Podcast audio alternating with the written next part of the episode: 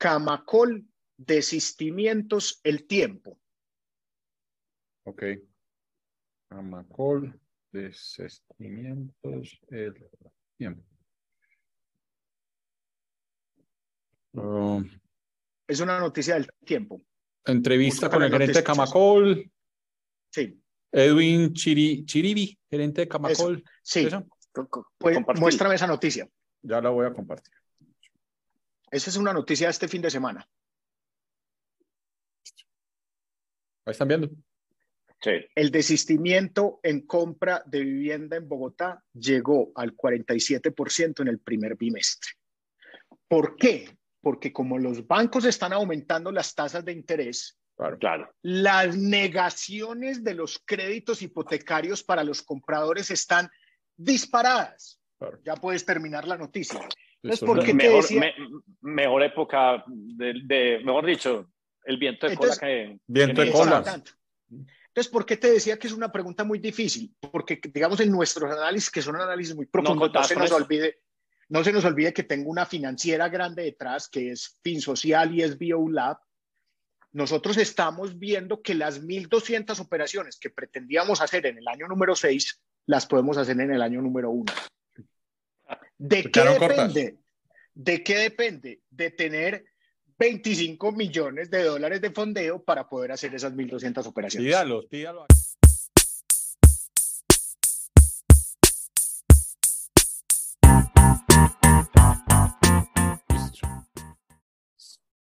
Bueno, otro, otro capítulo más, otro episodio más, don Hernán. ¿Qué juicio? Este es, este es cuál, 31 o 32. 32, 32. Qué juicio, hombre. Nosotros sí hemos estado muy constantes, pues a Luca no lo podemos regañar hoy porque aparentemente está esquiando, entonces, pues ah, como decimos nosotros, Coca-Cola mata tinto y no sé qué le pasó al huevón de Ricky, pues está como extraviado. No sé si es porque apenas está cogiéndole como eh, la sintonía, sí, la sintonía de trabajar pues en, en San Francisco. Entonces, pues eh, me estás, estás quedando como medio pegadito, Darío, pues solo para que sepas, pero bueno, Ricky está como lento.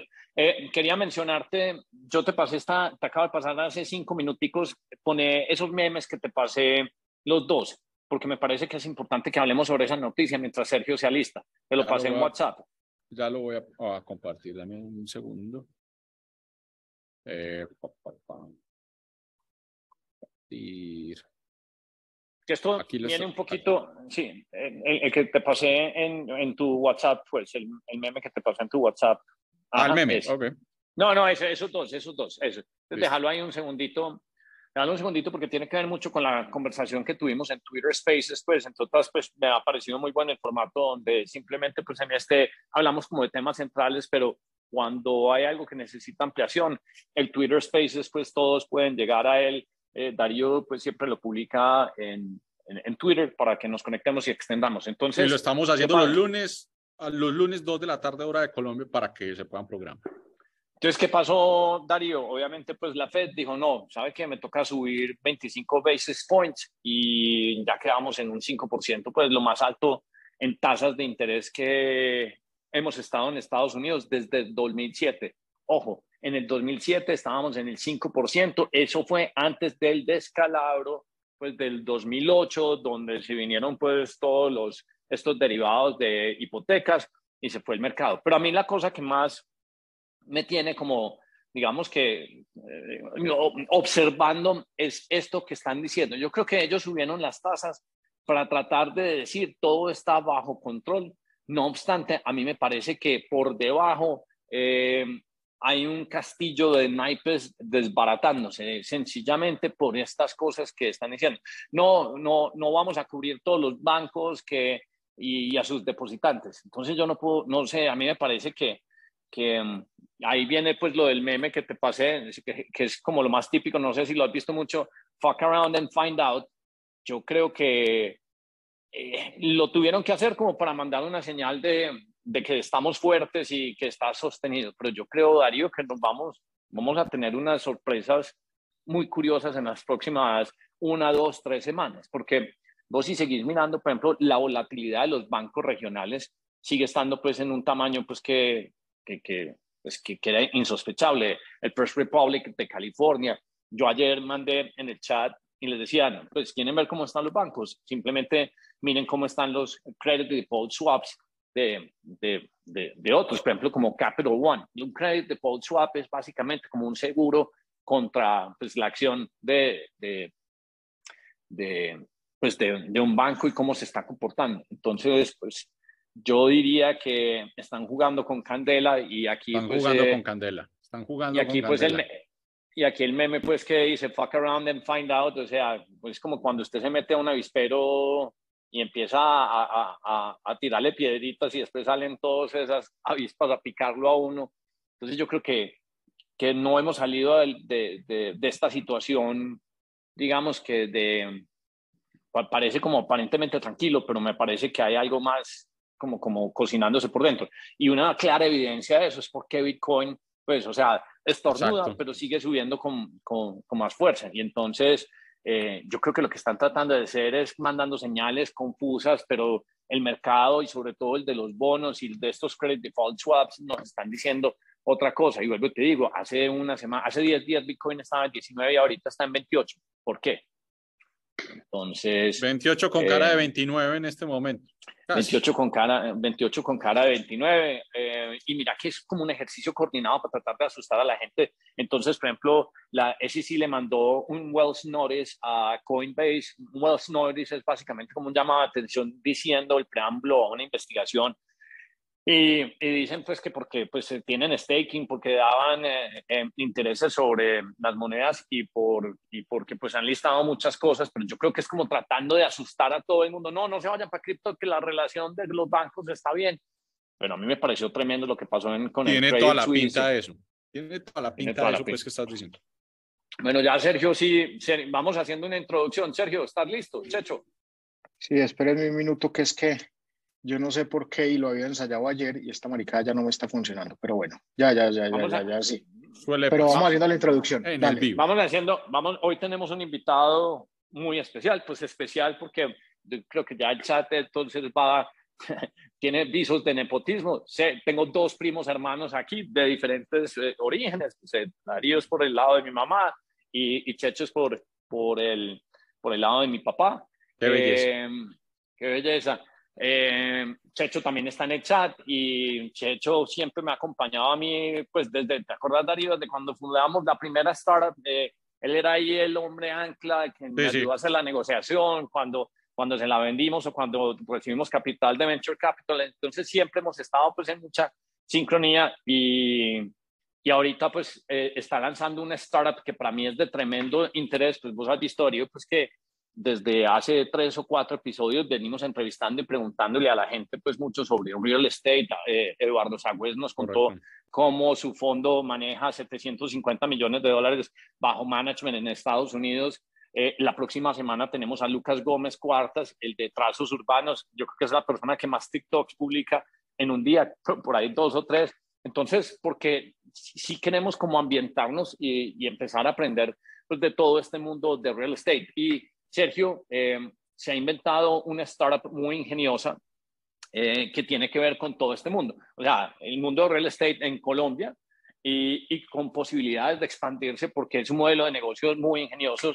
Eh, yo pues obviamente voy a dejar que él haga pues, la introducción pues, de, de lo que está creando. Pero antes, Checho, ¿por qué no nos contás un poquito tu trayectoria? Obviamente, pues sos abogado, pero ¿qué has hecho en los últimos 15 años? Pues, ¿a qué te has dedicado? ¿Y por qué diste el salto pues, a, a, a esta startup? Vos introducís el nombre y nos contás qué es lo que está haciendo, cómo funciona y de ahí yo te vamos haciendo preguntas. Hombre, muchas gracias, Hernán. Un placer estar acá con ustedes eh, y, digamos, con toda la comunidad de Darío también, con quienes converso frecuentemente. Eh, esta historia empezó con pandemia. Digamos, yo, yo empecé mi carrera profesional muy joven, soy abogado, como lo decía Hernán, y estuve vinculado al mundo corporativo tradicional. Inicialmente fui secretario general de la Cámara de Comercio de Medellín. Estando en la Cámara, eh, viví un proceso de intraemprendimiento, porque las cámaras en Colombia, las cámaras de comercio, tienen una gran preocupación al depender eh, sus ingresos fundamentalmente de la administración de las funciones públicas que les ha delegado el Estado. En el caso de las cámaras de comercio de la administración de los registros públicos. Entonces, una preocupación que teníamos en su momento en la Cámara de Comercio era eh, si eso era sostenible en el tiempo o si debíamos buscar nuevas fuentes alternativas de ingreso.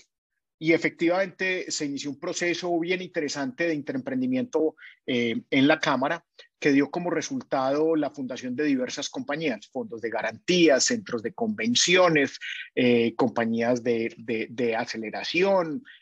Recuerda, Hernán, que por allá fue cuando nos conocimos la primera vez, eh, pues no nos conocimos la primera vez. Cuando trabajamos la primera vez juntos, eh, en la incubadora de empresas tenía una relación muy directa eh, con la Cámara de Comercio. Correcto. En ese proceso... Uy, bastantes, bastantes. Con Darío Montoya. Con Darío Montoya. Correcto. ¿Quiere que le diga los, el, año pues para que nos sintamos viejos? O, hágale, hágale, dígalo. no, no, dígalo para que nos sintamos más viejos. 99. 1999. 1999. Entonces, en la Cámara, estaba hablando del año 2008, eh, surgió una iniciativa de fundar una compañía que se dedicara a temas de compliance, cuando compliance no era algo con lo que se hablara con frecuencia en este país, era un tema bastante extraño y decidimos fundar al interior de la Cámara una compañía que se llamó eh, Confirma con la letra K. Y el accionista principal de la Cámara eh, y un particular me invitaron a gerenciar ese proyecto y allá estuve durante 11 años, dedicados a temas de involucrar servicios jurídicos a temas de tecnología en operación de procesos específicamente de compliance, una cosa bien interesante. Pero llegó pandemia y me dejaban salir en la casa, yo sí reconozco que hay veces que tengo que pedir permiso, cuando estábamos todos encerrados, eh, me dejaban juntar con dos buenos amigos, Andrés Escobar, que pertenece al, al, sector de retail y automóviles, en alguna época también estuvo en este chat, y Gustavo Villa, que hace parte de la comunidad de 10 AM Pro, y dijimos, bueno, ¿qué hay para hacer en conjunto? Teníamos una persona... Lo, podemos, lo podemos volver a invitar, si cumple con la regla, pues si tomamos cerveza lo podemos volver a invitar, pues es que es muy difícil volverlos a invitar si no hemos tomado cerveza juntos. lo tengo claro, lo tengo claro. Entonces, en ese proceso, lo que nosotros hicimos fue, digamos, identificar qué elementos teníamos en común. Gustavo, un constructor, Andrés, alguien que viene del sector de retail y automóviles, y yo que vengo de la prestación de servicios legales basados en tecnología. Y fundamos a Fácil, Fácil con la letra S. Y fácil ha tenido dos iteraciones. Checho una, Checho, una observación. ¿Te gusta como inventarte nombres de cosas pues tradicionales, pero cambiándoles? Confirma con K, fácil con S. Pues eso es idea tuya. Pues. Eso, eso en, pues. mnemotécnica, eso en mnemotécnica se llama eh, eh, eh, siempre quedar en el recuerdo del, del cliente. K en confirma tenía que ver con, con knowledge eh, fácil en realidad simula un símbolo pesos porque lo que queremos es generar eficiencias eh, para el cliente final. Eh, todos los procesos los hemos hecho acompañados pues, de, de, alguien que nos acompaña en las definiciones de marca, pero siempre son nombres fáciles, simples, que generan recordación y que con ese distintivo de alguna letra finalmente siempre quedará en la memoria de las personas. Cuando yo les doy un correo electrónico a alguien y le digo, no, mi correo electrónico es Sergio Jaramillo arroba fácil con S. Eh, nunca se le va a olvidar que es, que es así. Entonces, fácil ha tenido dos iteraciones. Cuando empezamos, empezamos en un proceso, perdón, yo pongo esto en silencio, en donde lo que queríamos era ser un broker de créditos hipotecarios. Es decir, identificábamos, éramos una plataforma, estábamos en el centro de una relación y en un lado teníamos personas que necesitaban créditos hipotecarios y en la otra teníamos un pool de bancos. Con una hipótesis que existe en mercados más desarrollados y es que lo que queríamos era subastar el perfil de cada uno de los clientes ante los distintos bancos, cambiando un poco la tesis de que los créditos hipotecarios no deberían estar tanto bajo el mercado del banco, sino que debería estar bajo el mercado del consumidor y que el consumidor se merecía la posibilidad de elegir cuál crédito hipotecario representaba mejores ventajas. Y aquí hago un paréntesis muy breve, Darío y Hernán. En Colombia y en los países en vías de desarrollo, el proceso de consecución de un crédito hipotecario, en general de cualquier crédito, es como es como la ganancia de una... No, no solamente tortuoso, sino que es como ganarse la lotería. La gente celebra cuando los bancos le dan un crédito. Una cosa pues perfectamente absurda porque vas a estar vinculado al banco durante muchos años y por el contrario les vas a pagar intereses y una remuneración adecuada al mercado. Pero aquí sigue siendo un mercado en manos del sector financiero y por tanto ponen condiciones. Lo que queríamos era cambiar esa tesis para subastar el perfil de un cliente ante un banco. Sin embargo, nos dimos contra la pared literalmente, porque los bancos en Colombia no están dispuestos a que el cliente sea de un tercero, en este caso que sea de fácil, y tampoco están dispuestos a imprimirle procesos de transformación digital significativa al proceso de perfilamiento del banco. Entonces, al final, si por ejemplo Darío era nuestro cliente, desafortunadamente Darío tenía que hacer cinco o seis procesos de crédito distintos ante los cinco o seis bancos con los que fácil tenía una relación. Y Darío preguntaba, pero esto qué tiene de fácil? Esto no tiene nada fácil porque estoy haciendo seis procesos distintos. Esto no genera ninguna eficiencia y generaba una enorme frustración para él. les doy un dato y no voy a mencionar el banco. Cuando estábamos en plena operación del modelo, un banco nos dijo el 28 de noviembre del 2021, señores, no hago desembolsos hasta el 15 de enero del 2022. Pero ¿cómo es posible que no vuelva a hacer desembolsos en un mes y medio? No, es que mis procesos de cierre de año, mis procesos de eh, formalización, de escrituración, etcétera, etcétera. Entonces, el banco no estaba dispuesto a que el cliente lo manejara fácil y tampoco estaba dispuesto a hacer una transformación digital seria del proceso de otorgamiento de un crédito hipotecario. Hasta el punto, señores, que en esa primera iteración fácil generó casi 70 mil millones de pesos de oportunidades de crédito y solamente pudo desembolsar 800 millones de pesos. Una cosa verdaderamente absurda, verdaderamente absurda. Entonces nos dimos a la tarea de cambiar la tesis y dijimos, señores, lo que hay que hacer es asumir posición propia, con los retos que eso implica. Y empezamos a madurar una, un modelo que finalmente es una disrupción desde lo jurídico, una disrupción desde lo tecnológico y una disrupción desde los canales de comercialización que nos permitió crear el fácil de hoy. Fácil tiene una propuesta de valor muy clara y es que ayudamos a la gente a tener casa sin bancos, sin hipoteca y con planes de pago completamente a la medida. Estamos en un segmento un poco extraño porque somos una mezcla entre fintech y proptech, en donde lo que hacemos en realidad es operar un modelo de financiación completamente alternativo que le permite a personas que tienen las puertas cerradas del sistema financiero conseguir una casa de manera eficiente.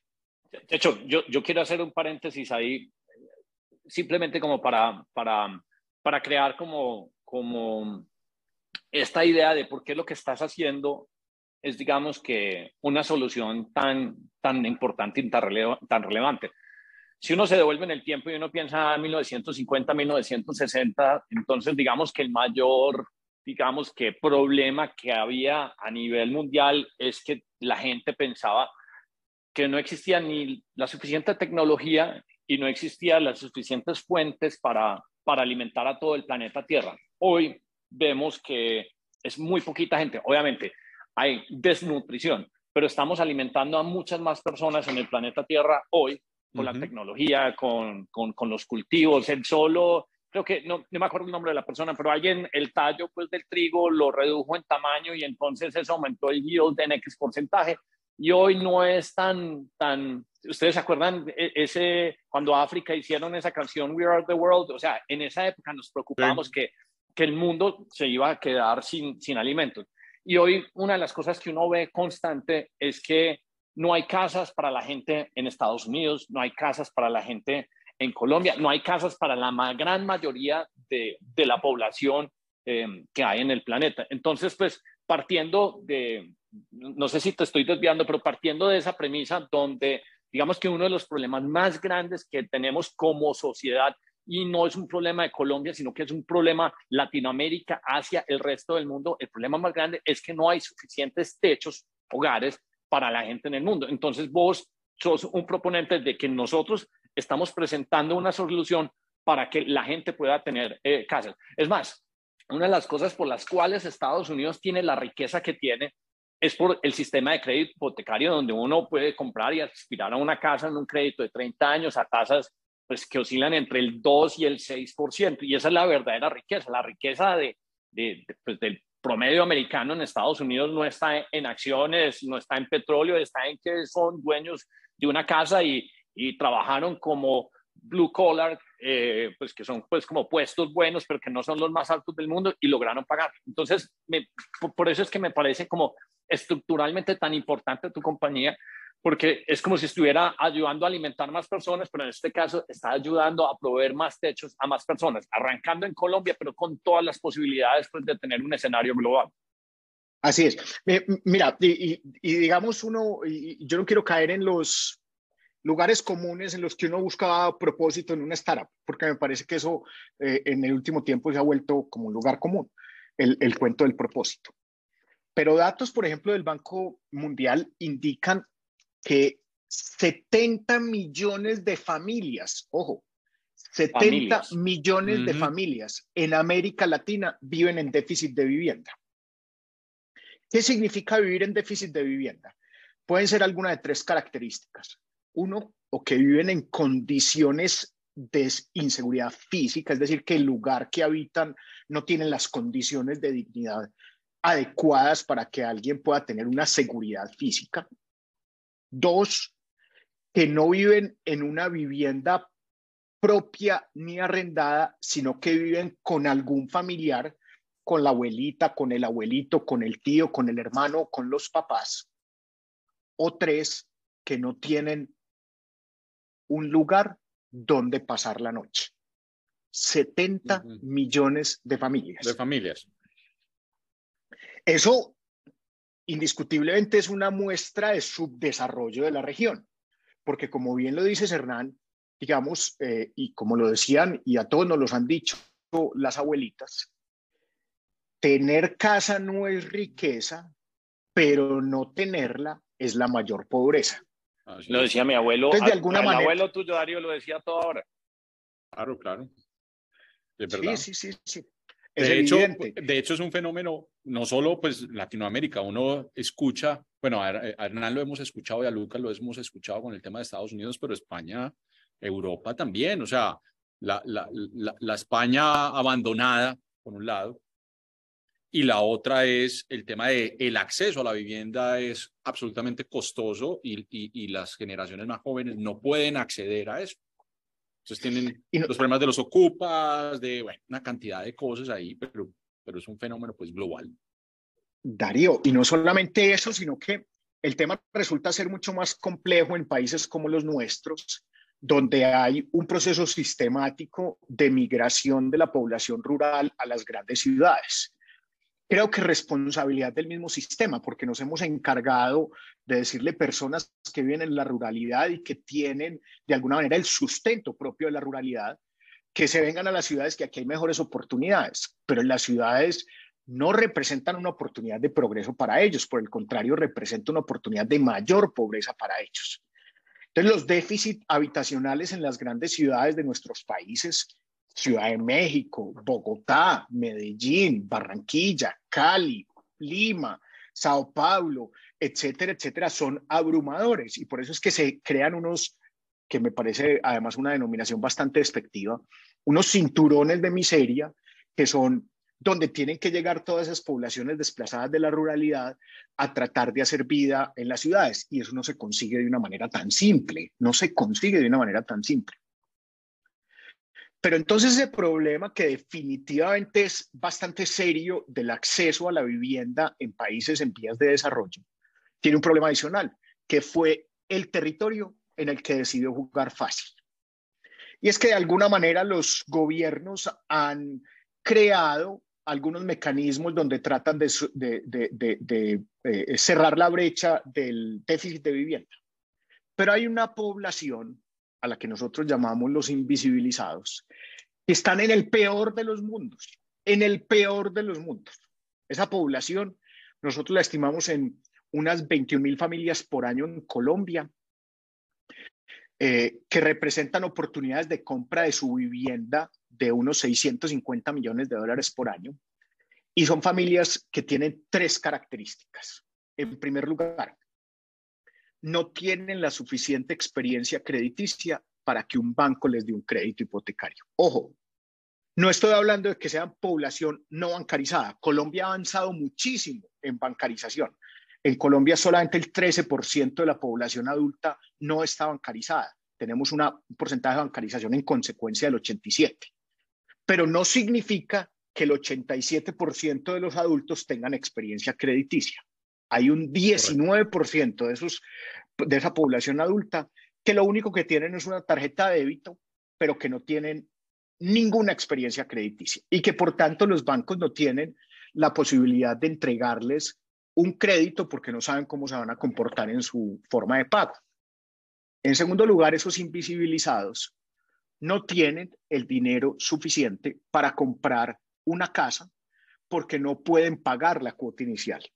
Recuerden, y eso es algo común, digamos, en todo el sector financiero, el sector financiero siempre le exige al comprador tener un poquito de carne en el asador, tener una cuota inicial que le permita apalancar un poco la compra, pero mucha gente, muchísima gente, no tiene la capacidad de ahorro para tener el dinero suficiente para pagar esa cuota inicial. Muchísima gente. En primer lugar, insisto, no tienen experiencia crediticia y por tanto no les niegan los créditos hipotecarios. En segundo lugar, no tienen capacidad de ahorro para pagar la cuota inicial. Y lo peor, eh, acudiendo aquí a la madre patria, el doctor Darío, no están, no son ni lo suficientemente ricos ni lo suficientemente pobres y por tanto no tienen acceso a los subsidios que diseñan los gobiernos para tener casa propia. No son lo suficientemente pobres para que les den un subsidio. Es esa clase media pura que está entre, en, el caso colombiano, entre dos y cinco salarios mínimos, que están en esas circunstancias y que difícilmente van a poder conseguir una casa propia, porque no pueden tener el acompañamiento del crédito hipotecario tradicional y porque nunca van a poder ahorrar lo suficiente para tener una casa propia. Están, insisto, en el peor de los mundos. Los demás, con, eso no estamos diciendo en fácil que vamos a solucionar el problema del déficit de vivienda en este país, más faltaba. En Colombia el año pasado se vendieron algo parecido a 240 mil viviendas o unidades habitacionales nuevas. Y esas 240 mil unidades habitacionales nuevas generaron tal vez unos 180 mil créditos hipotecarios nuevos, que sigue siendo un mecanismo de impulso de la economía importantísimo. Imagínense irradiarle permanentemente a la economía 180 mil créditos hipotecarios de largo plazo que pueden tener unos valores eh, de, cercanos a los 19 billones de pesos. Eso es una operación gigantesca que finalmente produce crecimiento económico. Pero desafortunadamente, ninguna de esas 240 mil viviendas y ninguno de esos 180 mil créditos hipotecarios los pudieron conseguir esas personas invisibilizadas. Fácil lo que pretende es ubicar una solución para esos invisibilizados. Repito, con una solución que tiene innovaciones desde lo jurídico, innovaciones desde lo eh, tecnológico, innovaciones desde eh, los canales.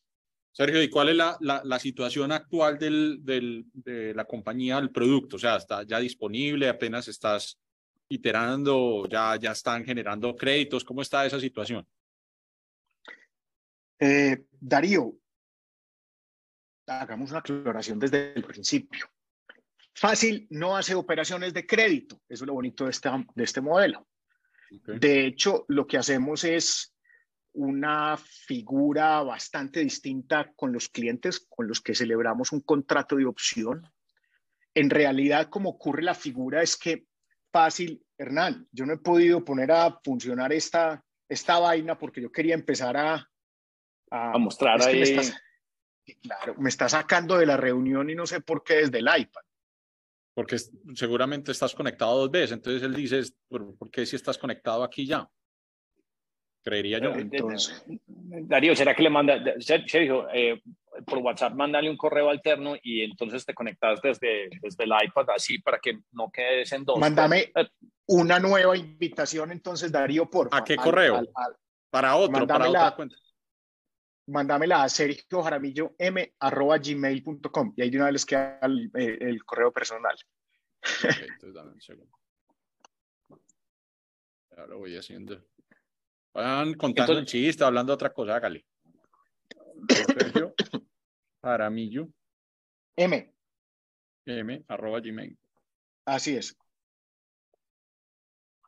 No, simplemente Darío, pues volviendo a hacer hincapié mientras él llega y nos presente, porque es que yo creo que nos pinte el modelo de negocio, porque en el modelo de negocio uno tiene como la claridad de cómo el usuario saca ventaja de esto y por qué es tan importante, pues e, esa palabra nunca la había considerado, eh, pero sí hay un montón de, de, personas que quieren casa, que son las que Sergio llama los invisibilizados, y, y entonces ese espectro donde uno ni es rico ni es pobre, sino que está en la mitad, pero ¿qué hace uno si se quiere casar? Eh, eh, es la primera vez uno salió de la universidad a los, no sé, a los 24, 25 años, te están pagando un salario no sé, digamos que de, de 3, 5, 7, 8 millones de pesos, pero como no tenés historia de crédito, pues entonces va a ser muy complicado pues que, que, que un banco realmente te, te, preste.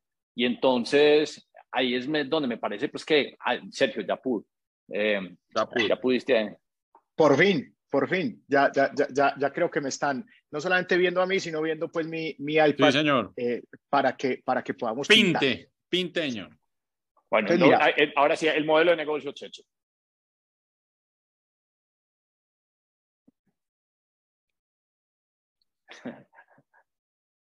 Tranquilos, que yo me acomodo, no le olvide que soy abogado. Entonces, ubiquémonos en dos cuadrantes. En este primer cuadrante tenemos el valor de la vivienda. Voy a poner una operación típica que vale 175 millones de pesos. Y en esta otra eh, variable, en este otro eje tenemos tiempo. Resulta que ya sabemos que ese cliente, a quien voy a llamar Stevenson,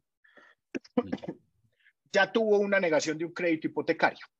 Ya le dijeron, señor Stevenson, a usted no le prestamos para que compre una casa. Pero resulta que Stevenson ya se había vinculado a un proyecto, ya quería hacer realidad el sueño de tener su casa propia y buscó, y estoy hablando de un caso real, un proyecto en el municipio de Bello, es un proyecto que vale 175 millones de pesos cada apartamento. Él se vinculó a esa constructora eh, desde hace 24 meses. Durante cada mes pagó una cuota inicial de 850 mil pesos y eso le permitió juntar en la cuota inicial algo parecido al 20%. Es decir, que él ya pudo ahorrar de los 175 millones de pesos algo parecido a 35 millones de pesos. Un día le dijo la constructora Stevenson, Stevenson, tu apartamento está listo, tráeme el crédito hipotecario que te hace falta para poder pagar los 140 millones de pesos que me debes. Y Stevenson se fue a los bancos y los bancos le dijeron, para usted no hay 140 millones de pesos. Entonces el pobre Stevenson, invisibilizado definitivamente, se enfrenta a que la constructora le aplique una cosa que se llama el desistimiento y es que le diga, Stevenson, como usted no puede pagar los 140 millones de pesos que me debe, le voy a terminar el contrato de compra y además le voy a aplicar unas sanciones donde usted va a perder una parte de estos, 130, de estos 35 millones de pesos. No solamente Stevenson va a perder un dinero, que pueden ser 7 u 8 millones de pesos, que para él es mucho, mucho, sino sobre todo, sobre todo Darío, que en esas circunstancias el pobre Stevenson ve frustrada completamente su sueño de tener una casa propia. Él, si no lo consigue de esta forma, no lo va a conseguir nunca. Nunca. Nunca. Entonces, la opción que tiene el pobre Stevenson es acudir a un mecanismo alternativo de financiación. Entonces, lo que nosotros hacemos es que compramos el inmueble de Stevenson. Quien actúa como comprador es fácil. Y le compramos ese apartamento, se lo compramos a la constructora y lo llevamos a un patrimonio autónomo, a una fiducia donde eliminamos los riesgos de contraparte, es decir, que ese inmueble no está en nuestro patrimonio, sino que está protegido para que Stevenson pueda empezar a ahorrar de manera significativa para hacerse propietario. Y nuestro objetivo es que Stevenson logre ahorrar no solamente el 20% de lo que ya pagó del apartamento, sino que alcance a ahorrar otro 30%. Es decir, que en total ahorre el 50%, algo parecido a 87 millones de pesos, es decir, que lo que buscamos es que él ahorre otros 50 millones de pesos. Correcto. Fácil está en esta franja donde lo que le está haciendo es ayudándole a Stevenson a ahorrar el dinero suficiente para que en un plazo de máximo 60 meses, él ya sí pueda tener un crédito hipotecario de largo plazo. ¿Cuánto va a deber Stevenson o cuánto va a haber ahorrado en cinco años? Va a haber ahorrado en total 85 millones de pesos va a deber algo parecido a otros 85 millones de pesos. No estoy haciendo las cifras exactas, pero es para que lo entendamos. Este saldo de los 85 millones de pesos en este momento, ya Stevenson sí puede pretender tener un crédito hipotecario de largo plazo.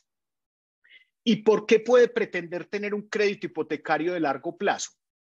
En primer lugar, porque este inmueble, y voy a pasar a este otro, que aquí valía en el momento cero 175 millones de pesos, en el mes número 60 va a haber tenido una valorización y ese apartamento ya va a valer, pongámosle una tasa de valorización únicamente del 5% anual, que es incluso menos de inflación. Ya va a valer 222 millones de pesos.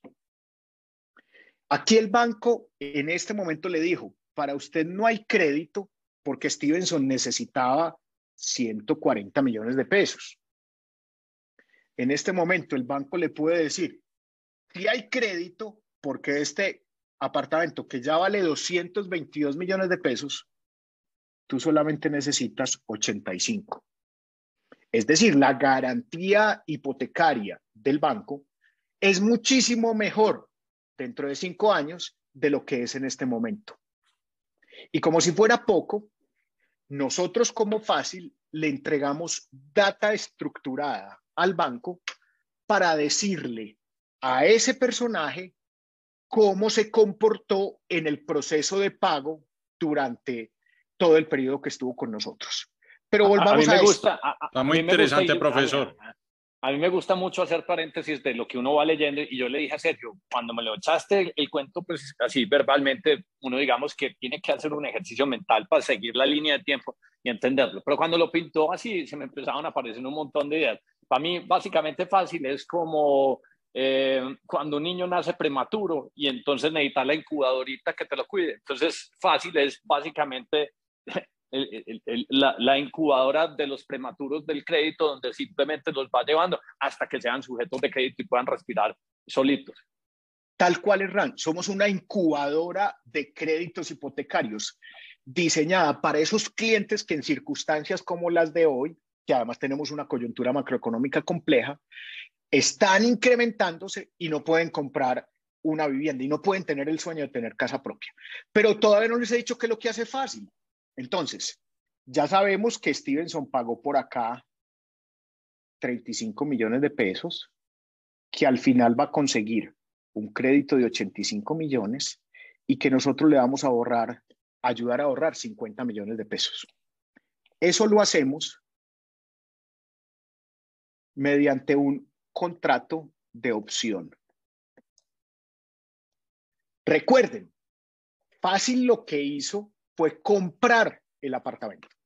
Y le dijo Stevenson, este apartamento yo te lo voy a vender dentro de cinco años a los mismos 175 millones de pesos. No estoy cambiando el precio. La valorización es 100% de Stevenson. ¿Y tú cómo vas a pagarme esos 175 millones de pesos? Le dice fácil a Stevenson. Muy fácil.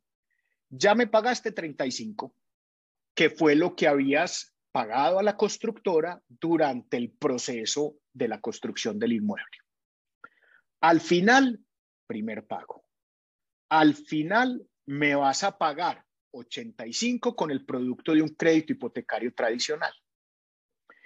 Y 50 los vas a pagar periódicamente a través de un pago que técnicamente se llama prima, que hace parte del contrato de opción, y que cada mes implica que yo te voy a empezar a reconocer un porcentaje de pago de estos 175 millones de pesos. Es decir, que en realidad Stevenson está ahorrando mes a mes con el pago que le hace fácil parte de la opción de pago, de compra de su inmueble.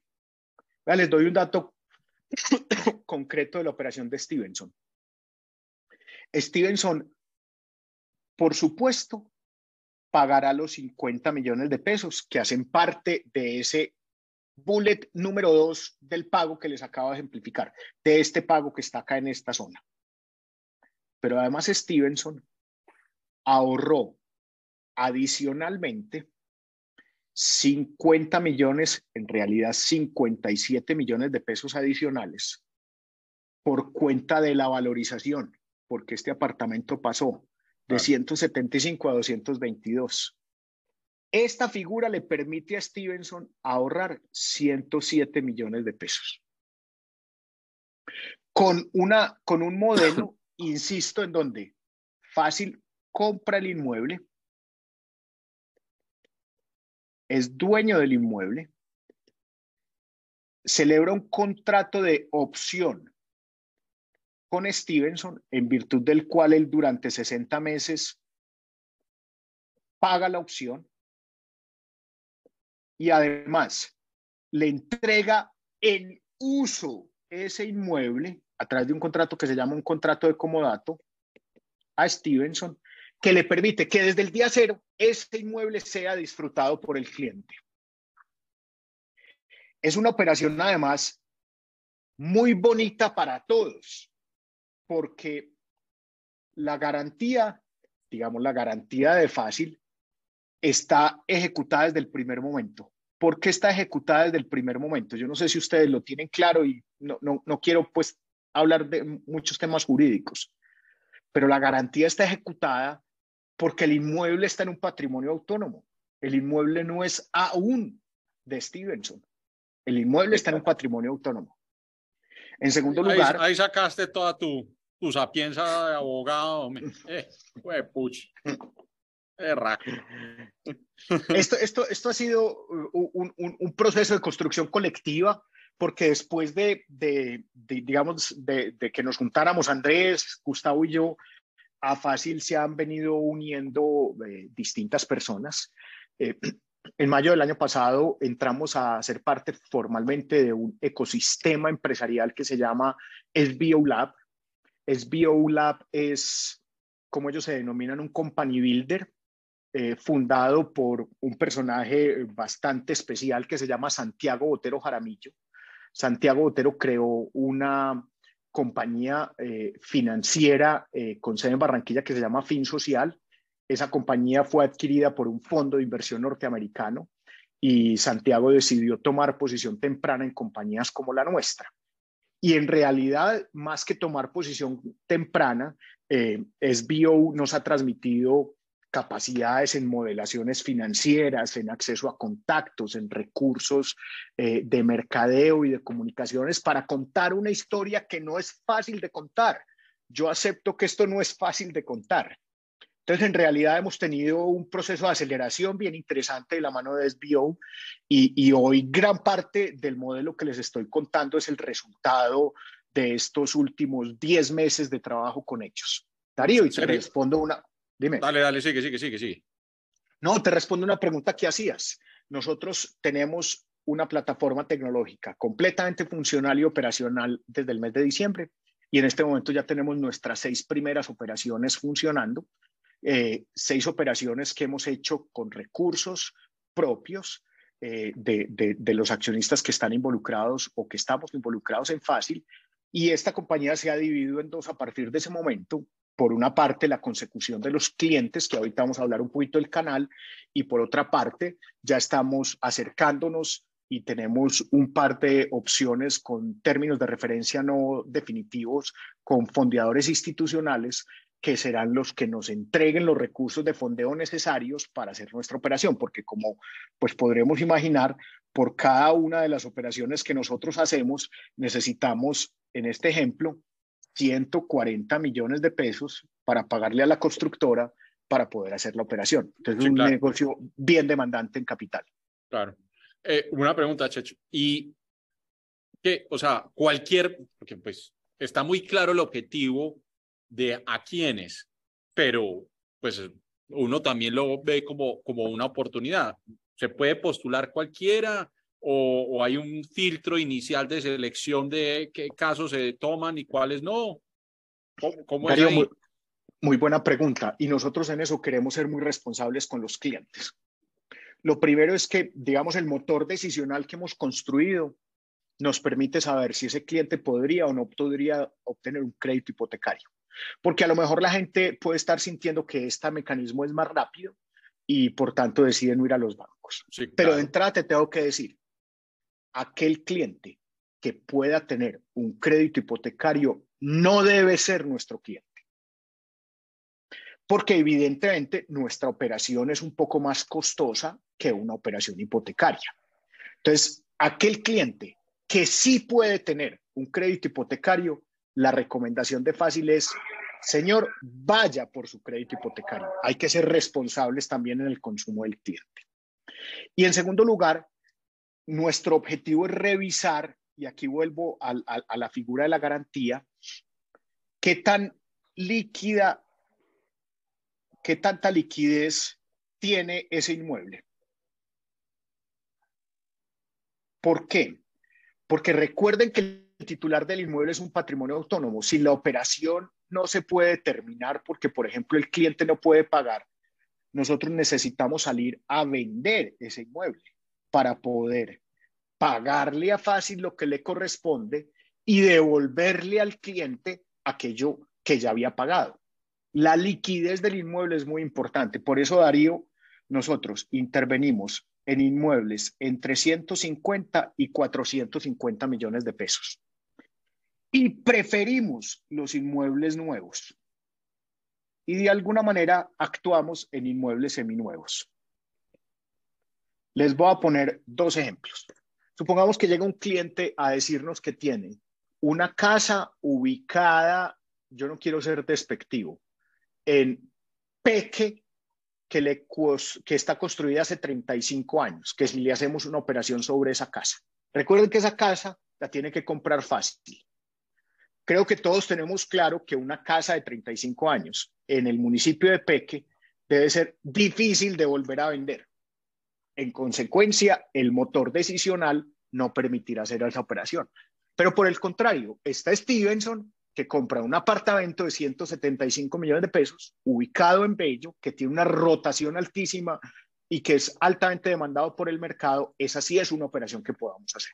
Entonces nosotros en el motor decisional no solamente estamos mirando el, cliente eh, sino, y su capacidad de pago, usando datos alternativos y no alternativos, sino que también estamos mirando el inmueble para saber que sea un inmueble líquido que podamos definitivamente eh, salir a vender en caso de que la operación eh, deba frustrarse.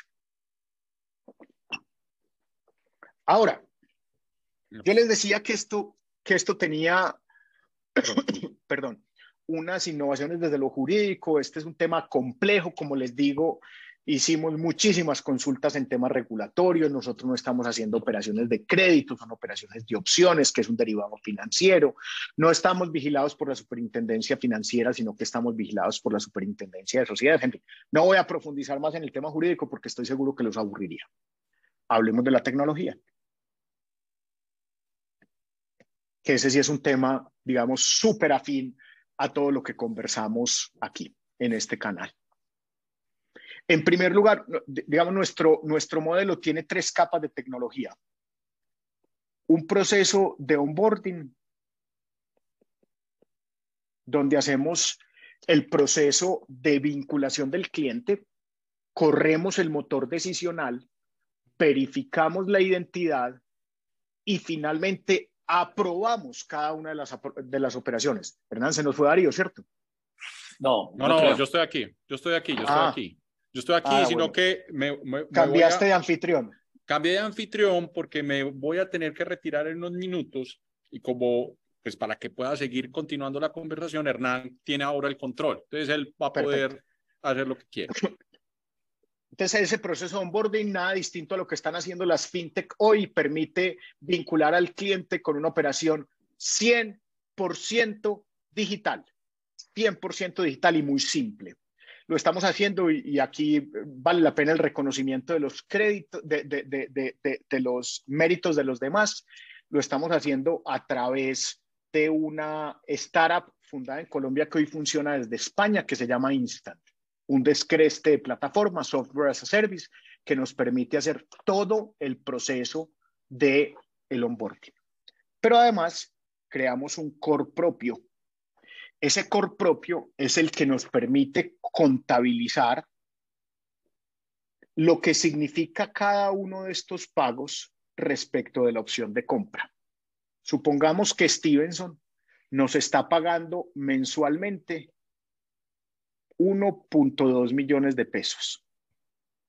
El sistema lo que nos permite saber es de esos 1.2 millones de pesos, cuánto porcentaje de la opción de compra implica que está pagando Stevenson. Por supuesto, no son los 1.2 millones de pesos porque aquí hay un componente de, digamos, de remuneración para fácil. Supongamos que con eso 1.2 millones de pesos Stevenson está pagando el 0,03% del valor de la propiedad. Que entonces ya tenía el 20%, recuerden, de la cuota inicial, que se le suma en el primer mes el 0.03%, en el segundo mes el 0.03%, en el cuarto mes el 0.03%, y así en algún momento, entonces este va a tener el 21, el 22, etcétera, etcétera, etcétera. ¿Correcto? ¿Por qué es importante esto? ¿Por qué es importante esto? Porque nos permite tener en un momento determinado absoluta certeza de cuánto del precio de la opción ha pagado el cliente. Por ejemplo, el 60%. Eso es un diseño de un core tecnológico propio. Y además, esto lo llevamos, don Darío, Hernán y todos los que nos están oyendo, a una operación basada en blockchain. Ah, pucha. Sí, es Darío, que como permea, uno está... va, va, va ahí, va ahí, haciendo su mella. Va haciendo su mella. Va haciendo su mella. Es que de eso se trata. ¿Para qué tener un chat, compartir, investigar si no es para darle aplicación ah, sí, claro. en, un, en, un, montón de sistemas? y eh, mire eh. que Sergio, Sergio ni siquiera mencionó blockchain al principio, sino que dijo, y así es como vamos pagando las cuotas y para seguir la trazabilidad de las cuotas, entonces blockchain. Eh, qué bien, hombre. Yo me les voy a tener que salir ya, pero me, me voy a conectar apenas termine, si están todavía, y si no, pues eh, en, no, dale, dale. en, la producción. Darío, sigamos para no perder el hilo. Hágale, hágale, hágale, hágale.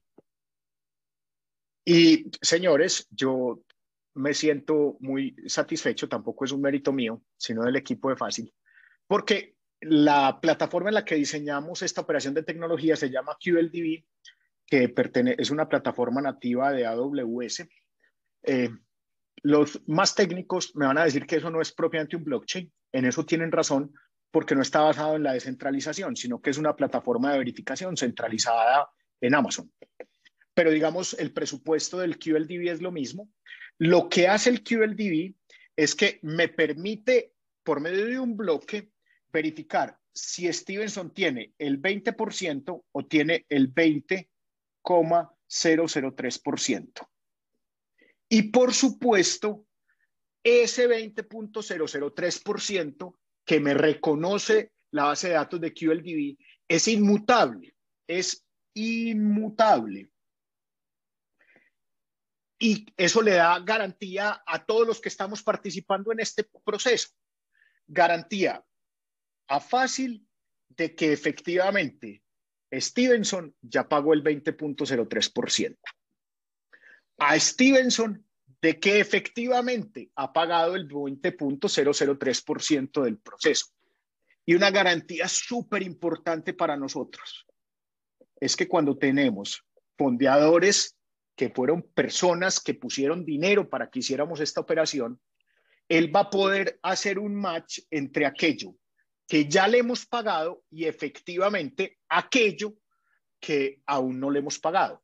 El fondeador con este 20.003% podrá saber, ah, es verdad, esta gente solamente me debe el 79.97% y ya me pagó el 20.003%. Checho, paréntesis ahí, o sea, te están pagando en pesos, ¿cierto? No te están pagando en tokens todavía, pero lo que te está permitiendo hacer el blockchain es hacerle toda la trazabilidad al porcentaje de lo que tienen del, título y el porcentaje de plata que, que, han pagado. Una de las razones por las cuales esto es práctico es porque hacer esos asentamientos de valores, digamos, tan recurrentes o tan pequeños eh, a nivel contable y en una base de datos simple es un desmadre. Entonces, esta es la razón. Pero en el futuro, si bien te entiendo, creo que en el futuro vos también optaría por la opción de que se pudiera pagar eh, eh, en, en, un token directamente si fuese posible. ¿O me estoy enredando ahí? No, no te estás enredando. Lo que pasa es que nos estamos adelantando, creo yo, en cinco ah, años. Ok. Pero digamos, hoy lo fundamental, pero ya voy a ir allá, hoy lo fundamental, Hernán, es que la tecnología lo que nos permite es llevar una contabilidad precisa del porcentaje de pago de la opción que está teniendo el cliente y que ese porcentaje es inmutable. Y sabemos que esa tecnología le genera valor a fácil en primer lugar, al cliente en segundo lugar y al fondeador en tercer lugar. Y, te digo por qué, y por qué es importante. Yo, por ejemplo, cuando me mostraste esto, porque vos has visto las ideas que tenemos en el grupo, entonces vamos a hacer un, fondo de, de cripto, pero estamos considerando hacer un fondo de real estate. Entonces yo te podría llamar a vos y decirte, hey, yo quiero invertir o fondear esas propiedades y esos títulos, porque para mí indudablemente es mucho más fácil invertir un fondo de real estate a través de de fácil que yo irme a comprar propiedades de, de 175 millones de pesos. Entre otras cosas, porque una de las vainas curiosas es que cuando llegas a ciertos montos de capital, lo más difícil que hay es colocar esos montos de capital a escala. Es decir, poner 5 millones de dólares en propiedad raíz en Medellín es complicado. Pues te podrías comprar 4, 5, 6 apartamentos de ultralujo pero ese no es el retorno que esperas sobre ese dinero. Vos quisieras hacerlo a través de una empresa que te permitiera hacer eso. Entonces, si yo como, como persona que va, va, va a poner esos 5 millones de pesos, 5 millones de dólares en tu compañía, para mí es mucho más eficiente que vos me des acceso a ese blockchain y yo miro cómo se han comportado los pagos y qué propiedades tener. Entonces es un negocio pues muchísimo más ágil. Supondría yo que en el futuro y aquí pues sí estamos especulando y vos me, decís, por allá no molestan, pues en el futuro vos podrías tener fondos de pensiones en Chile, fondos de pensiones en Colombia, siendo partícipes de, de, grandes bloques o inversionistas como nosotros, donde decimos, Sergio, tenemos 5 o 10 millones de dólares, los queremos poner en propiedad raíz, eh, no sé, en Uruguay, Argentina, Colombia, y ya sabemos cuál es el retorno porque es muy fácil a seguirle la trazabilidad. De acuerdo, Hernán. Mira, digamos, la industria, eh, y, y, yo creo que esa es una novedad de los últimos 24 meses, está avanzando aceleradamente en el concepto de tokenización de activos inmobiliarios. Digamos, un inmueble es una pieza única. Y esto desafortunadamente sigue teniendo muchos componentes jurídicos. Un inmueble es algo que los abogados llamamos un derecho real. En principio, y no me voy a enredar con ello, es indivisible. Correcto. Mi apartamento es un apartamento, no es que yo tenga 100 eh, pedacitos por cada metro cuadrado que tengo en mi apartamento, es un apartamento. Y eso está vinculado a lo que nosotros llamamos el derecho de propiedad, que hace poco leía en el chat, digamos, el avance significativo que tenemos que conseguir es que este derecho de propiedad se pueda digitalizar basado en herramientas de blockchain, porque nos permitirá que la transacción de un inmueble pase de una mano a otra de una manera muy simple. En eso está basado el concepto del token de la propiedad raíz, de la propiedad inmobiliaria, de los activos inmobiliarios. Ahora, muchas de las personas que hoy están trabajando en esa tokenización, lo que están haciendo es creando una ficción a ver, yo borro por acá para explicarlo así, una ficción en donde divide el inmueble en una cantidad de unidades y normalmente eso lo vincula a un NFT. Y traslada también el derecho real sobre esa porción. Pero traslada, es una ficción, porque lo que traslada es la propiedad del NFT no puede trasladar algo que es único, que es el inmueble. Entonces está trasladando un activo subyacente que es una representación del NFT vinculado al inmueble. Eso es, así es más o menos como está avanzando el tema de la tokenización de los activos inmobiliarios. Con lo que ha pasado en el último año, que ya vamos para un año del tema, en donde se nos caen los activos vinculados a cripto, este mercado lo que está sufriendo es un proceso de madurez, en donde en realidad yo lo que tengo que tener claro es cuál es el activo subyacente, que no es otra cosa que el inmueble que es único. No con el propósito de parcelar el inmueble, porque ya sabemos que no lo podemos dividir, sino con el propósito de dar derechos de participación sobre el mismo. ¿Por qué estoy dando esta vuelta, Hernán? Porque en algún momento del futuro, en algún momento del futuro,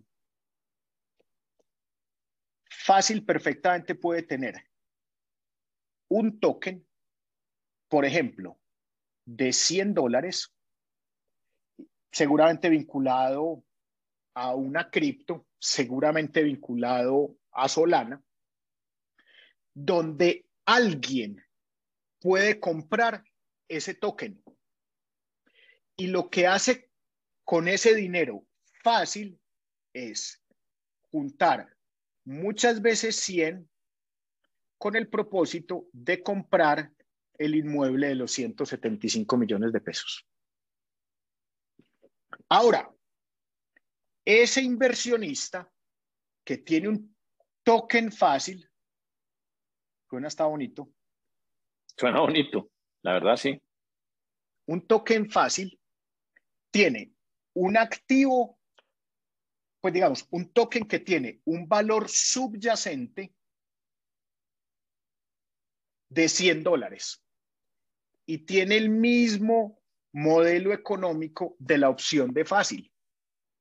Es decir, que este personaje que tiene ese activo de 100 dólares va a empezar a recibir una remuneración periódica basada en una remuneración vinculada al activo subyacente de Fácil, el pago de la prima que está recibiendo de, de, de, Stevenson, y cada mes va a recibir una remuneración. ¿Y por qué también es el mismo modelo económico? Porque al final, cuando ya Stevenson pagó la totalidad de su apartamento, el token se extingue. Oye, ¿sabes qué es lo único que me ayudó ahí, Checho? Que, que no hacer que los, que los tokens sean específicos a cada propiedad, sino que de pronto meterlos todos generalizados en todas las propiedades de, de, de fácil, porque si no, entonces como determina uno el valor de, de cada token. Pues eso claro. pensando a futuro. Entonces eso implica, por eso te estoy diciendo, creo que estamos adelantándonos cinco años a tener algo parecido a un fondo inmobiliario.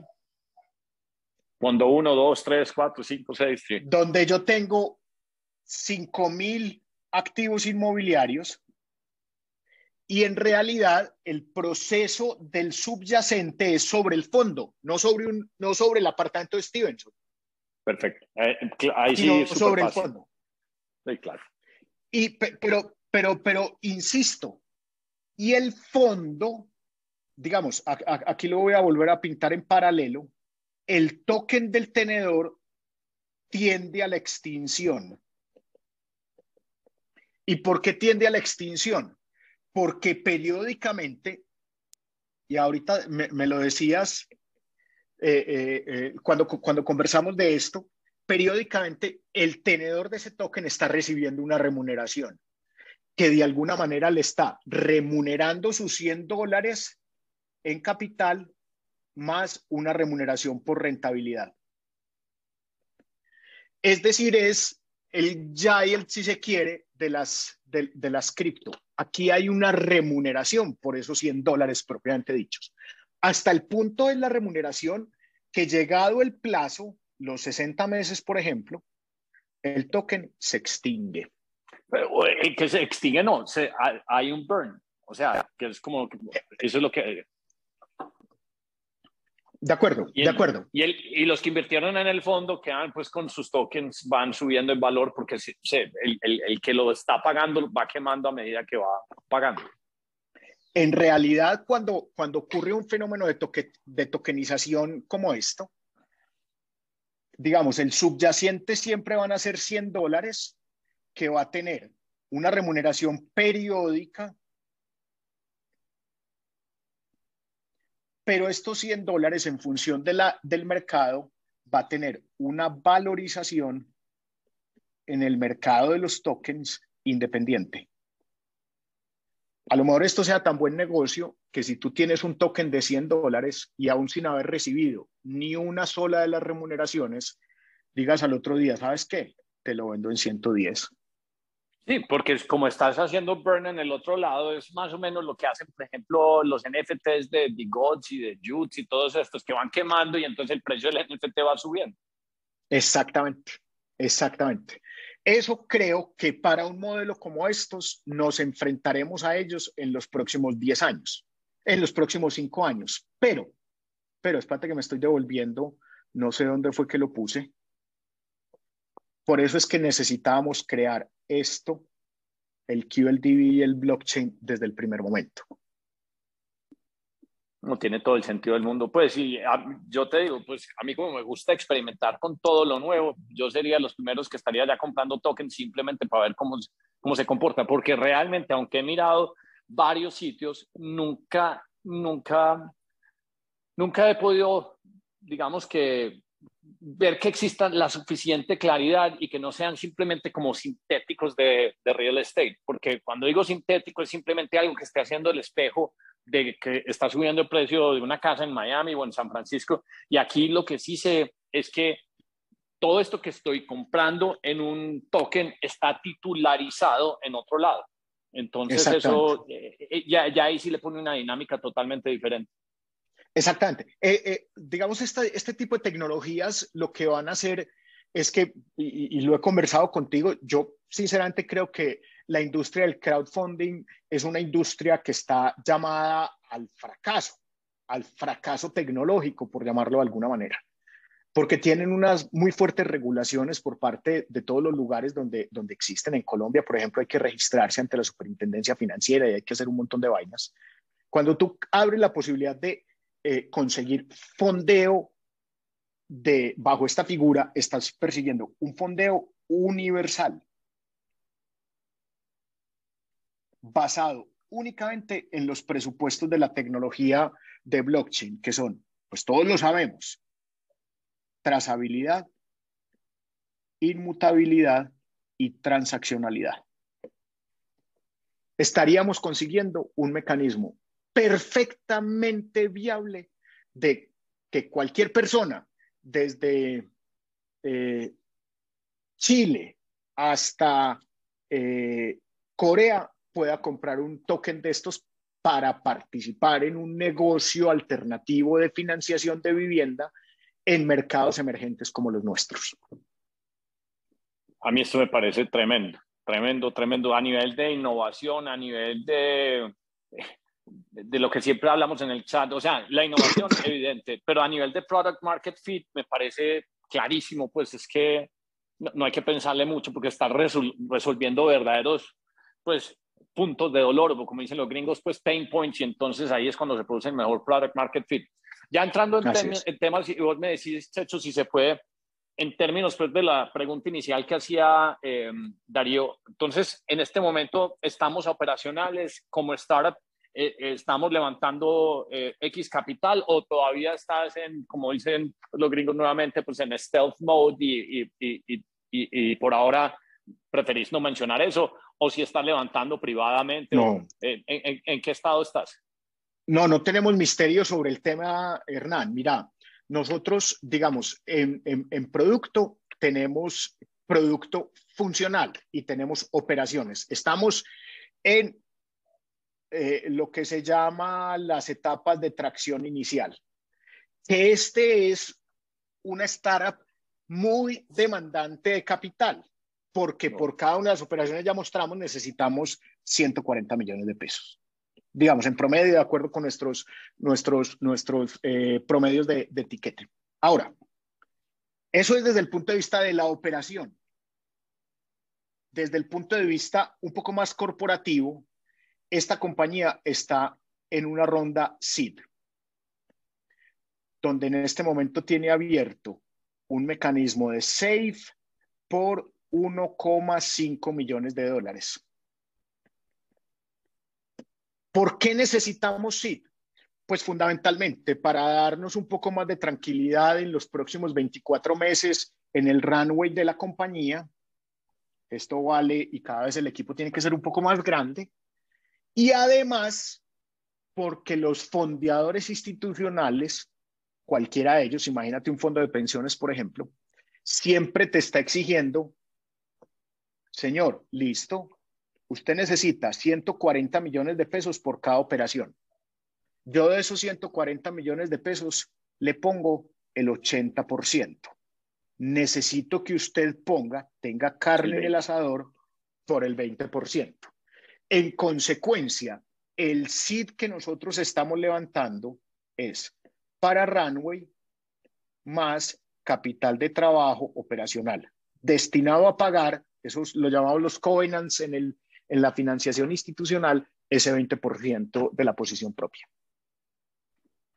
De, forma tal, de forma tal, don Hernán, y ese puede ir a TikTok, que eh, cualquier interesado en ese safe, eh, por supuesto, eh, tenemos los cuartos de datos y las presentaciones respectivas, teaser, deck y todas las vainas que me ha tocado aprender en este mundo, porque es que uno ser startupero a los 48 años es muy difícil es muy difícil porque le toca a uno aprender de muchas cosas distintas, eh, pero por supuesto toda la información está disponible. Ahora que mencionas el tema de la edad, porque tenemos... Pero vas bien, vas bien, Checho, vas bien, no te preocupes, que yo te, llevo un rato más y eso es lo mismo, hermano. En, eso que estaba diciendo de, de, los rangos de edades, pues hay un estudio pues, de, de manes que miran las startups fondeadas.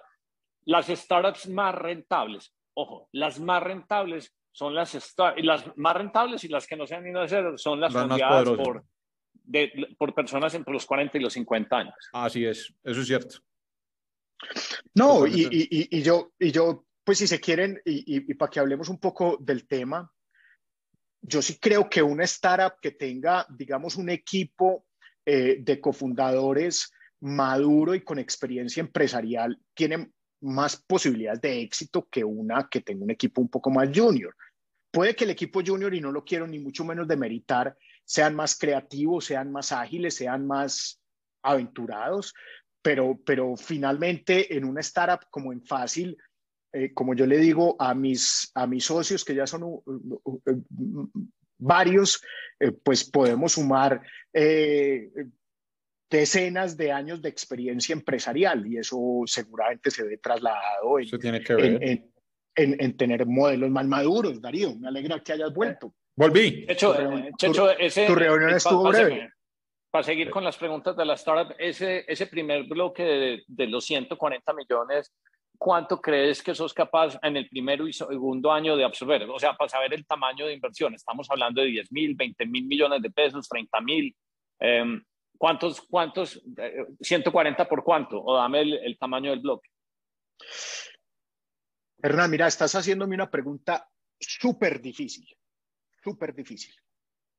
Porque digamos, en el modelo financiero eh, con el que construimos la compañía, nosotros aspirábamos tener 1.200 operaciones en el año número 6 de operaciones, que significaba tener operaciones de 25 millones de dólares y un fondo, digamos, operacional de unos 70 millones de dólares en ese momento.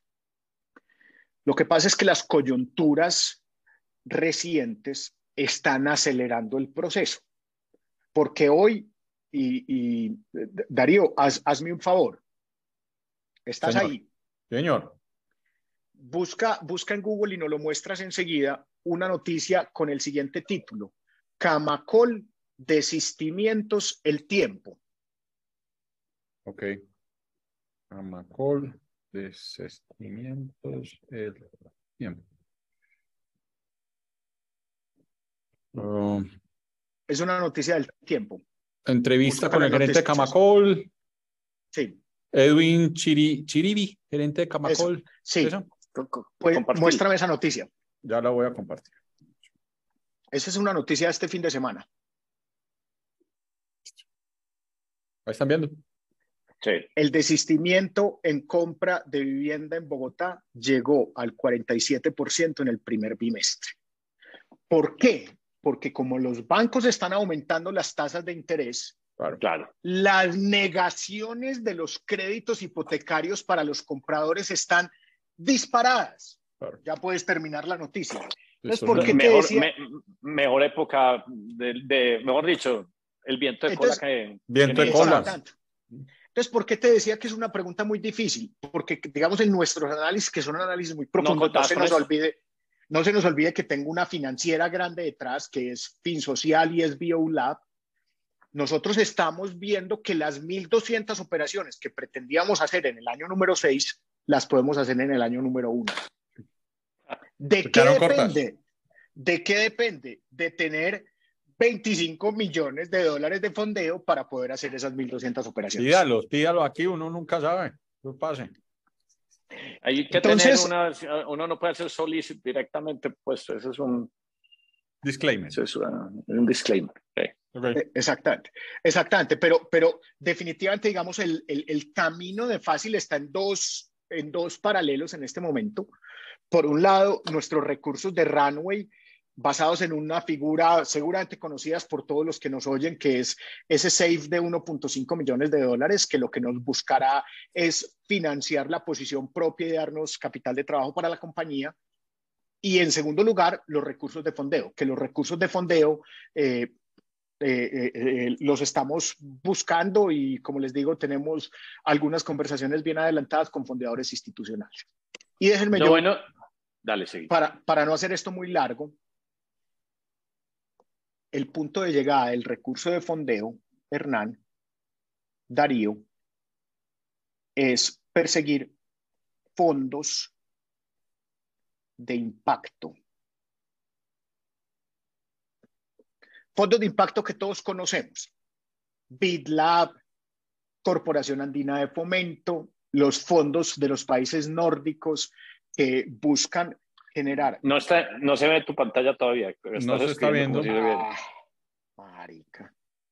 Perdón, aquí no me pueden decir groserías, disculpen. Ah, aquí sí, se, aquí puede. Sí, aquí se pueden decir groserías. Tranquilo. Tienes que poner otra vez en modo compartir. Ya, ya lo puse. Pantalla. No, no sé por Comenzar transmisión. 3, 2, 1. Ahí sí. Entonces, les decía, esos fondos de impacto que tienen tesis de fondeo basados en criterios de sostenibilidad. Por ejemplo, el BidLab. Por ejemplo, la Corporación Andena de Fomento. O por ejemplo, fondo... la CAF, me volviste 20 años en mi memoria porque levantamos alguna vez plata de la CAF eh, con, eso, digamos que con esa misma orientación. Así es.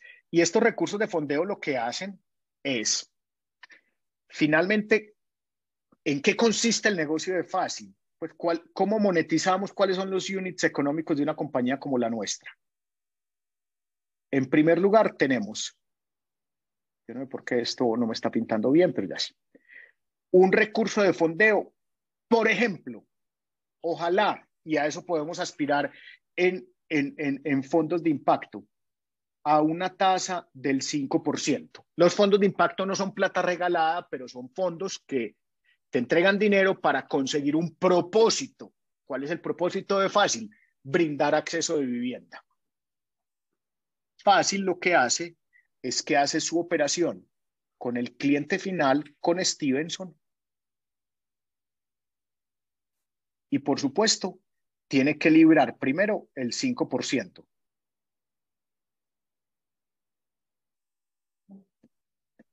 Correcto. Y tiene un margen de intermediación que en realidad es su ganancia. Aquí es donde está la ganancia.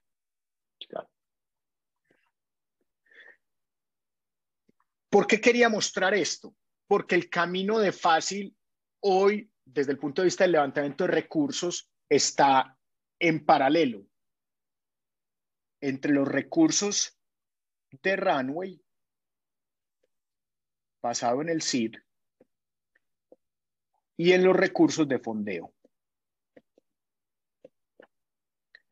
Los dos son necesarios, pero el fondeo deberíamos perseguir fondeo institucional en primer lugar y ojalá fondeo de impacto, porque al final a nosotros no nos interesa nada distinto de perseguir un objetivo de units economics en este margen de intermediación.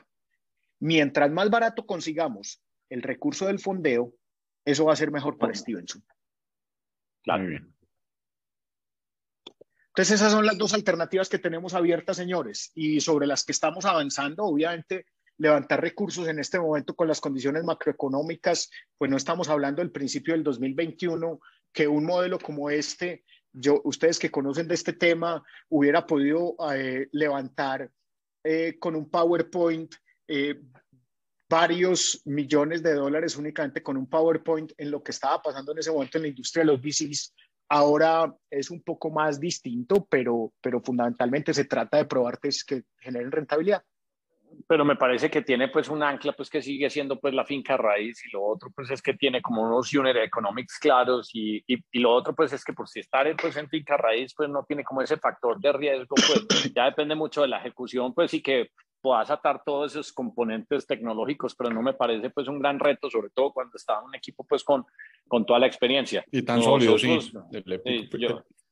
yo, yo, a mí, pues aquí pensando pues, en el backburner, se me ocurren dos o tres inclusive fondos para compartirlo. A mí me gusta es que quede pues el TikTok como la idea cortica, pero me parece una iniciativa muy importante y sobre todo pues a nivel estructural país y, y pues en lo que pueda tener en, en, en, en, Latinoamérica. Es que mira que me, me, acuerdo fácilmente lo que decías, hay 70 millones de familias en Latinoamérica que no tienen pues techo eh, propicio.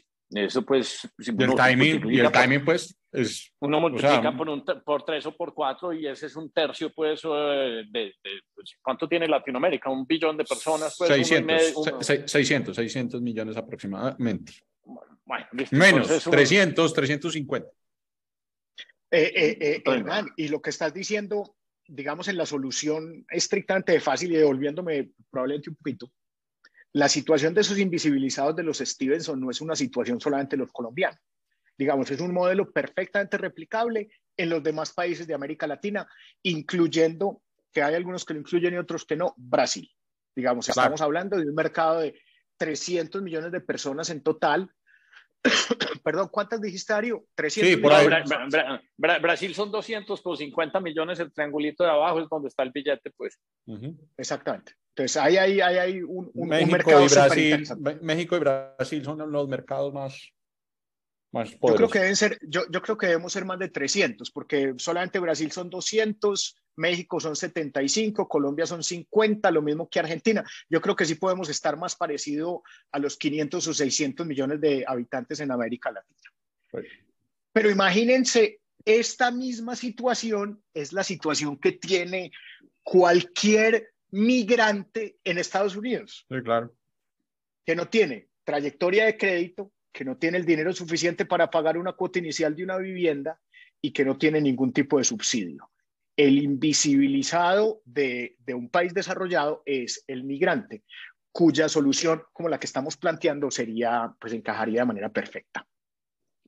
Muy interesante. No, pues yo, yo creo, Darío, pues que de aquí van a surgir un montón de preguntas, así que si las preguntas en la zona de descripción, eh, mañana publicamos el video, eh, el podcast, que quedó muy bueno, muy completo. Yo creo que eh, eventualmente en unos tres, cuatro, cinco meses hacemos un follow-up eh, y luego, pues, si Gordonea Productions nos saca a tiempo los TikToks, pues le vamos a dar inclusive más claridad porque él sintetiza muy bien, pues digamos que esta exposición. Checho, muy bueno, yo creo que ayuda sobremanera cuando haces la explicación así dibujadita porque eh, eh, todo, todo se hace tan claro, pues, y, y me impactó mucho, pues, lo bien pensado que tenés todo el tema, pues, de blockchain y la razón, no simplemente por decir, hey, voy a utilizar blockchain, sino la razón por la cual la estás utilizando. Me parece, pues, que que, hace todo sentido. que puede ser un hit, que hace todo el sentido. Solo eh, queda restarnos. Checho, ¿dónde, dónde te, te, pueden seguir a vos en Twitter o, o a Fácil? Eh, ¿Cuál es tu red social más, más grande pues, de, de Fácil en este momento? O la tuya Espérate un minutico que, que estoy volviendo a compartir pantalla porque obviamente no me puedo ir sin hacer propaganda. Eh, que, no tiene que ver con nada distinto a, que nos acompañen a, seguirnos. No, es que yo, sigo los, sí, estoy viendo, pues, está demorando, pero yo sigo los posts de fácil y pues uno va aprendiendo mucha cosa ahí, va a interesar, ahí dale para que reload para que te cargue otra vez. Ah, ok, este es fácil.com. Es fácil, ojo, es fácil con ese punto com. Simplemente, este es nuestro único canal de comunicación transaccional y aquí en la izquierda, a este ladito, eh, eh, en la parte superior están viendo nuestras redes de Facebook, Instagram y LinkedIn. Perfecto. Y si, y si la gente te quiere, vos eh, sos Twitter o, no estás ahí a nivel personal. Yo soy tuitero, no soy muy activo, pero sí soy lector, pero no... lector eh, mi, mi, cuenta en, en, en, en, Twitter es ese Jaramillo, muy fácil. Ese Jaramillo. Darío, ¿cómo te pareció, hombre? Estamos, estamos trayendo, o sea, lo que nos habíamos comprometido pues en el chat, o sea, traer diferentes eh, personajes que propongan y, y nos muestren nuevas soluciones. Me parece súper innovador este modelo de negocio. Me da mucho orgullo pues que que, que, sea hecho en Medellín y que además pues sea el, primo, pues otro Jaramillo haciendo cosas ahí. Me parece muy interesante. Em, miremos la próxima semana eh, eh, que tenemos a Lucas Gómez, o sea, porque vamos a hablar de uno de los mayores constructores pues, de real estate en Medellín y, y, digamos que los que ha crecido más rápido, pues irlo como atando para crearnos como una figura y, yo creo que eso es lo que quiere la gente.